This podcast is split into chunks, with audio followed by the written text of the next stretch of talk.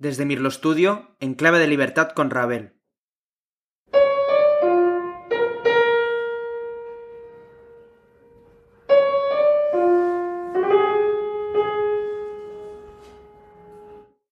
En 1905, Ravel vive en París. Ha intentado por quinto año consecutivo ganar el Premio de Roma, el premio más prestigioso que otorga el Conservatorio de París, y por quinto año consecutivo no lo ha conseguido. No lo ha conseguido debido a los celos y las reticencias que provoca su música entre los profesores del conservatorio, que son los miembros del jurado. Su música es considerada demasiado experimental o a veces demasiado académica. El hecho no deja de ser que Ravel nunca deja satisfecho a los miembros del jurado.